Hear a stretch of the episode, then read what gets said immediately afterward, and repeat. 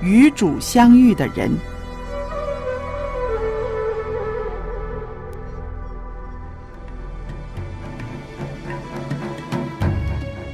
亚当、亚当、以诺、以诺、挪亚、挪亚、亚伯拉罕、亚伯拉罕、以撒、撒、雅各、雅各、约瑟、摩西、摩西、亚伦伦、约书亚约、书亚、底波拉、底波拉基甸、基甸、参孙、参孙、撒母耳、撒母耳、罗德、罗德、约拿丹。约、拿大、卫、所罗门、所罗门。西西家、西西家、约西亚、以利亚、以利亚。以撒、哈拿、以斯帖、拿俄拿、俄米、路德、拉合、利百加、保罗、彼得、雅各、约翰、玛利亚、雅鲁、马丁路德、约翰胡斯、约翰卫斯理。他们因着信制服了敌国，行了公义，得了应许，堵了狮子的口，灭了烈火的猛士，脱了刀剑的锋刃，软弱变为刚强，征战显出勇敢，打退外邦的全军。他们都是与主相遇的人，是上帝让他们的生命有所改变。下一个是你吗？祝福你与主相遇。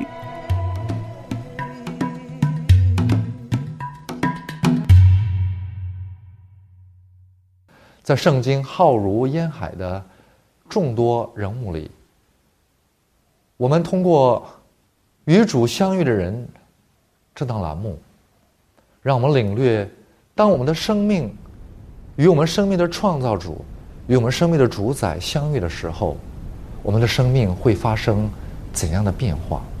通过这样的变化，让我们期待这样的变化在今天，在此时此刻，在我们每一个愿意信靠耶稣的生命里，能够继续的发生，让我们继续的去领略上帝的道带给我们的生命的变化。耶稣道成肉身来到我们当中，那么耶稣三十年他的生活是在家庭里，在他的工作的那个木工作坊里，他是尽心尽职。那么三十年满了，耶稣出道，开始完成他救赎人类的伟大事工。那么在他所做的事工里面，最重要的一项工作就是拣选了十二个门徒。那么耶稣言传身教，与这十二个门徒共同生活了三年半的时间。但是，当耶稣被钉十字架的时候，这十二个门徒，那加略人犹大卖主，自缢而死。那么剩下的十一个门徒呢？他们也是都回到了自己跟随耶稣之前的那个老本行，就是去做打鱼的营生了。这样看来，好像耶稣三年半的教诲，三年半亲自与门徒们在一起言传身教的结果，好像是都打了水漂。但是耶稣三年半，就是为这些目不识丁的这些门徒们，没受过什么高深教育，没有什么高深道德修养的这群平凡的不能再平凡的人群里，做好了让他们接受圣灵浇灌的准备。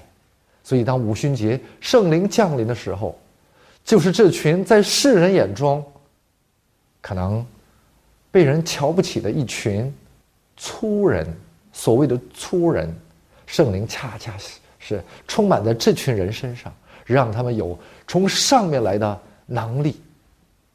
所以今天，耶稣基督同样要预备你我，让我们里边做好了接受圣灵的准备。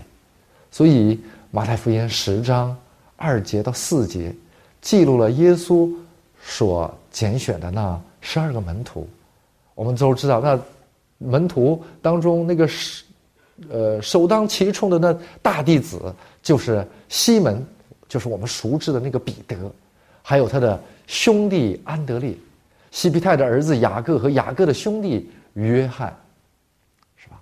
还有那个菲利和巴多罗买，还有那个疑心很重的那个多马和税吏马太，还有亚拉菲的儿子雅各和达泰，还有奋锐党的西门。最后呢，一个就是出卖耶稣的加略人犹大。今天与主相遇的人，我们要和大家分享的这个人物，就是耶稣所拣选的十二个门徒当中的一位，就是那个菲利。在新约圣经里，我们有两个菲利，但是他们的技法不同。耶稣的十二个门徒当中的菲利是力量的力，而。《使徒行传》里七个执事里边的那个菲利是利益的利，也就是给呃古时的那个太监施洗的那个菲利。那么本讲我们要分享的就是耶稣十二个门徒当中的啊一个，就是那个菲利。那么下一讲我们要和大家分享的与主相遇的人物就是啊使徒时代七个执事当中之一的。啊另外一个非利，那么耶稣拣选的这个非利呢？啊，约翰福音一章四十节到四十二节是这样记录了这一段。耶稣首先拣选了啊西门彼得的兄弟安德烈，然后呢，这个弟弟安德烈呢，他回去找自己的哥哥西门，就是彼得，说：“我们遇见弥赛亚了。”于是领着自己的哥哥西门彼得去见耶稣。那么耶稣说：“你是约翰的儿子西门，你要称为基法。基法翻译过来就是彼得的意思。那么基法是希伯来式的称法。那么耶稣呼召了西门彼得和安德烈这一对兄弟以后，也就是说第二天。”又次日，那么耶稣想要往加利利去，遇见了菲利，也就是说，拣选了彼得和安德烈这一对兄弟的第二天，在去加利利的路上，耶稣遇到了菲利，对他说：“来跟从我吧。”圣经记录说，这个菲利是伯赛大人，和安德烈、彼得是同乡同城。那么，菲利跟从了耶稣，然后菲利做的第一件事情就是去找自己的好朋友，就是拿蛋液，对他说：“啊，摩西在律法上所写的、所写和众先知所记录的那一位，我遇见了，就是约瑟的儿子拿撒勒人耶稣。”也就是说，菲利这个人，在圣经当中，他不停的去思考。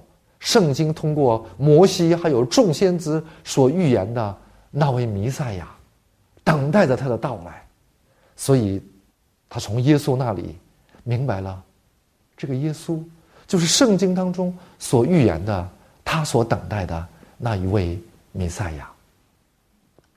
拿丹叶听到菲利的话，对菲利说：“拿撒勒还能出什么好的吗？”菲利说：“你来。”看，你来看。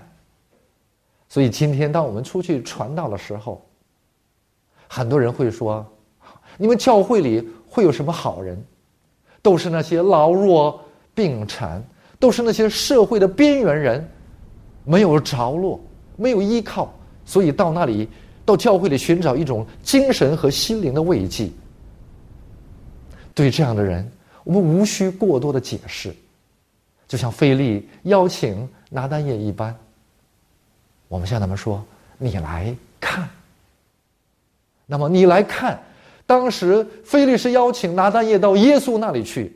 可是今天我们邀请人的时候，当我们把他们邀请说：“你来看”，让他们来到教会里，我们给他看什么？我们要给他们看在真理里生活的这种喜乐，要让他们看到在真理里合一的这种。幸福。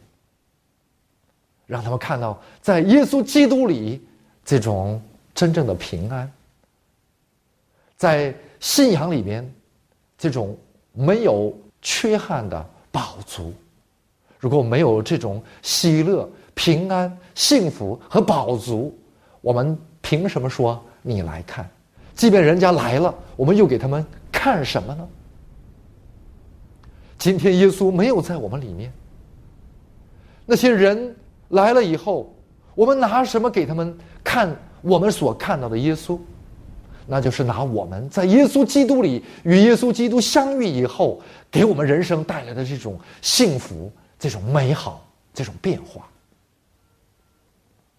所以费利没有说更多的话，对耶稣、对拿撒勒有偏见的拿大叶。费利只对他说：“你来看。”那么有一次，耶稣在旷野里向会众们讲述福音。当时会众里有很多人在那里啊听耶稣的道，很多身上有疾病的、有瑕疵的，得到了耶稣的医治，所以人们跟从耶稣啊都不想散去。这个时候。耶稣举目看见许多人，就对菲利说：“我们从哪里买饼叫这些人吃呢？”约翰福音六章六节是这样记录的。他说这话是要试验菲利，他自己原知道怎样行。耶稣说：“耶稣知道怎样去喂饱这一群会众，但是他却要知道菲利他的心中。”是怎样想？所以费利在约翰福音六章七节是这样回答说：“就是二十两银子都拿去买饼，叫他们个人吃一点也是不够的。”也就是说，当时耶稣的门徒们，他们手里所拥有的经费，只不过是二十两银子，全部家当拿来买饼，给这么多人打打牙祭都不够的。那么大家看，在这里，耶稣已经有自己的方案，但是却要问菲利，问菲利，是耶稣要通过菲利来问这群跟随他的门徒，要看一看他们的思维方式是否已经突破了他们现实的啊局面，也就是说。当菲利回答说：“用二十两银子都买饼，我们也不能给这些人吃饱的时候。”菲利的回答是极其实事求是的现实的回答。但是，在这现实的回答当中，却没有信心，因为他们跟随耶稣，已经看到耶稣在他们面前行了诸般的神迹，但是他们还是。没有全心的去信靠、信赖。当遇到问题的时候，他们还是从自己的现实的、常识的、理性的基础上去出发、去思考、去寻找解决问题的方法。今天我们也是一样。当我们遇到问题的时候，我们总是先从我们自身的方法。从我们的自身的经验、知识、能力当中去寻找解决的方案。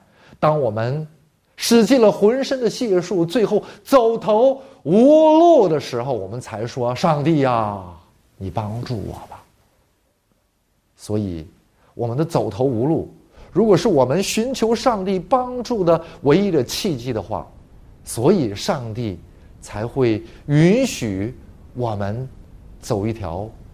没有出路的道路。如果我们走到了尽头，在这个尽头能遇到我们的耶稣，能认识我们的上帝的话，这个尽头可能才是我们的出路。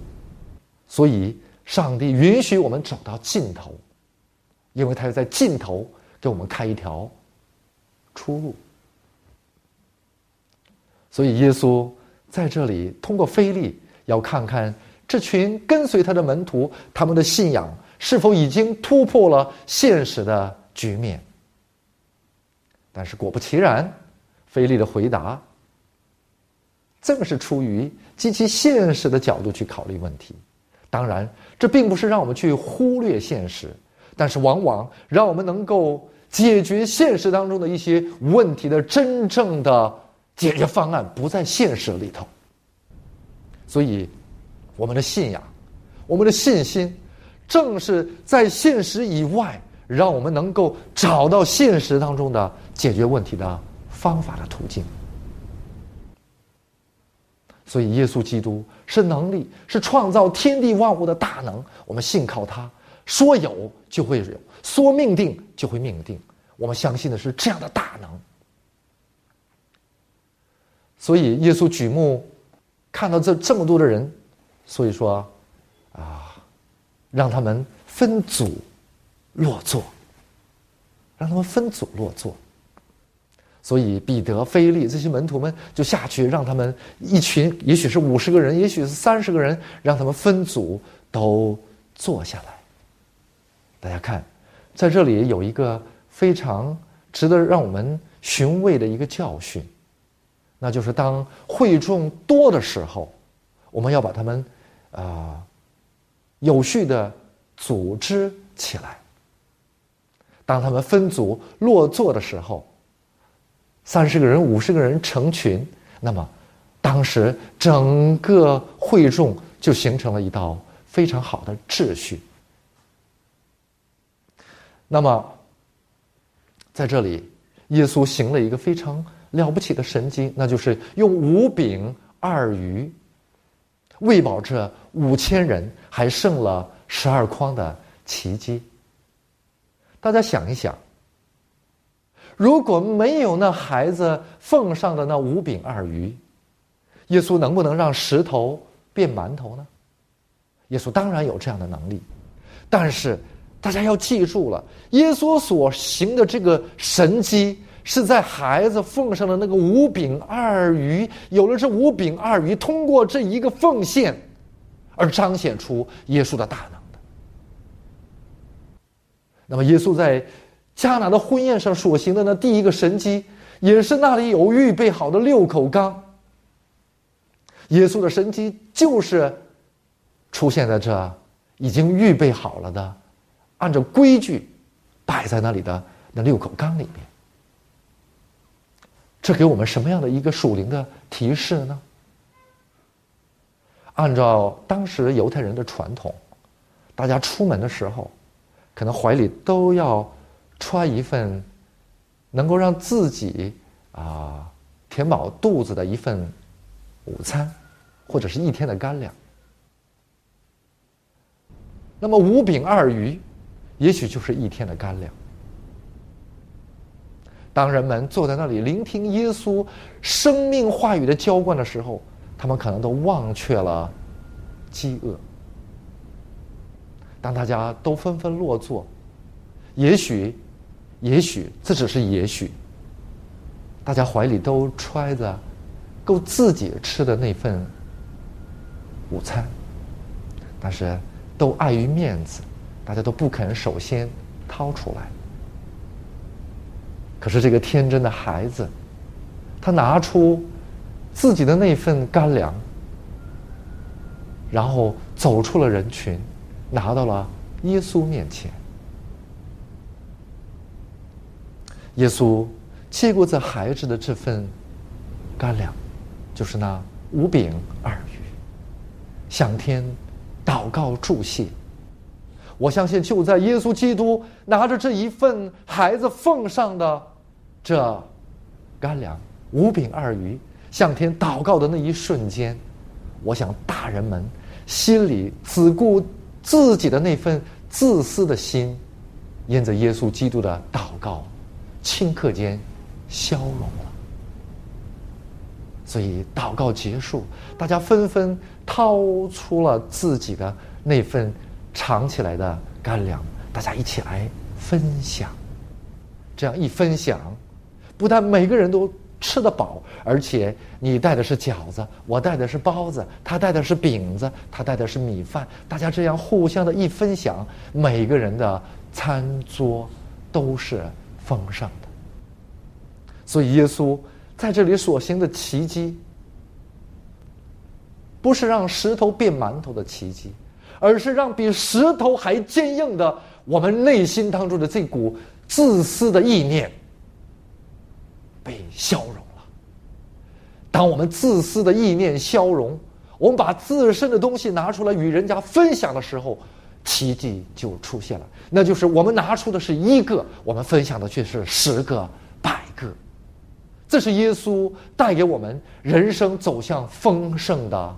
秘诀，那就是我们突破自私的狭隘，我们拿出自己分享的时候，我们的人生才会变得更加的丰盛，更加的饱满，而且还能让我们有余。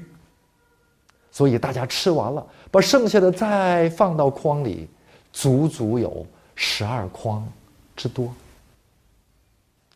丰盛人生的秘诀是什么？当我们像菲利一样只看到现实的时候，我们的生命总是有这样那样的不足，我们的人生总是在这样那样的困境当中。但是，当我们凭着信心，把我们拥有的那一点点交在我们的创造主手里的时候，我们就会发现，我们的人生顷刻间。变得是那样的丰盛，而且让我们能够富富有余。所以，基督教会的团契，当我们来到教会里，如果我们教会里还膨胀着一种自私乃至集体的自私自利的这种思想的时候，我们就不会经历这种丰盛与有余。我们来到教会里，我们每个人拥有的可能都不多。可能连满足自己的需要还不够。就在这样的时候，当我们心甘情愿的把我们的那一份拿出来与人家分享的时候，每个人都愿意这样的时候，我们就突然发现，我们的教会、我们的团契是那样的美好，是那样的丰盛。这就是耶稣要在我们里面所行的奇迹。所以很多的时候，我们自私自利，我们不肯拿出我们自己的东西，我们只想把人家的东西拿到我们手里来，所以人和人之间就充满了竞争、警戒，所以这样的世界就不会有爱，更不会有平和，更不会有喜乐。所以耶稣通过菲利要给给我们的一个。伟大的信息，那就是我们活在现实当中，但是现实不是全部。如果我们只盯着现实看，只看着我们手里拥有的这二十两银子，用它要解决我们解决不了的问题的时候，我们可能就充满了矛盾。教会里可能总是缺乏我们这呃。做各样圣工、开展各样圣工的基金、资金，但是记住了，我们会众当中，如果大家肯愿意奉献、肯愿意拿出来分享，去经历上帝的大能，去经历我们分享时候耶稣基督带给我们的这神迹的时候，我们教会就会得胜有余。在这里，大家看。不是大人拿出了五饼二鱼，是一个孩子拿出了五饼二鱼，这说明什么？因为孩子是天真的，他没有那么多的算计，他没有那么多的自私。一个孩子拿着自己的干粮走到耶稣面前的时候，正是这一份孩子的天真。成就了这五千人的宝足。耶稣接过这一份天真，用这一在一后边，耶稣又添了很多的零，是十是一变十变百变千变万，这是信仰生活、信仰世界带给我们的奇妙。所以，我们把自己拥有的这一份自己的东西，我们自己的一个生命。我们自己拥有的，认为只有这一个的东西，肯舍得拿出来交在耶稣手中的时候，耶稣就会在这一后面给我们添上无数的灵，让一变十变百变千变万，让我们的生命变得更加的丰盛。所以，菲利通过这件事情，也许他明白了信仰是什么。信仰就是让我们在现实生活当中，把我们的现实的需要交在耶稣的手里，把我们拥有的一切全都交托在他的手中。那么，唯有上帝在他的手中，可以让无变有，让少变多，让一变十百千万。这是上帝他的大能。所以，我们通过这一讲，可以总结出这样一个教训。那就是信仰，就是打破我们的界限，打破我们的自私，让上帝的大能不断的成就在我们里面。这才是信仰要去经历的东西。只看现实，那不是信仰。往往突破现实的答案，却在我们的盼望当中。愿上帝祝福大家，让我们在信仰生活里。紧密的团契，用爱的分享，让我们的人生变得更加丰盛，更加有余。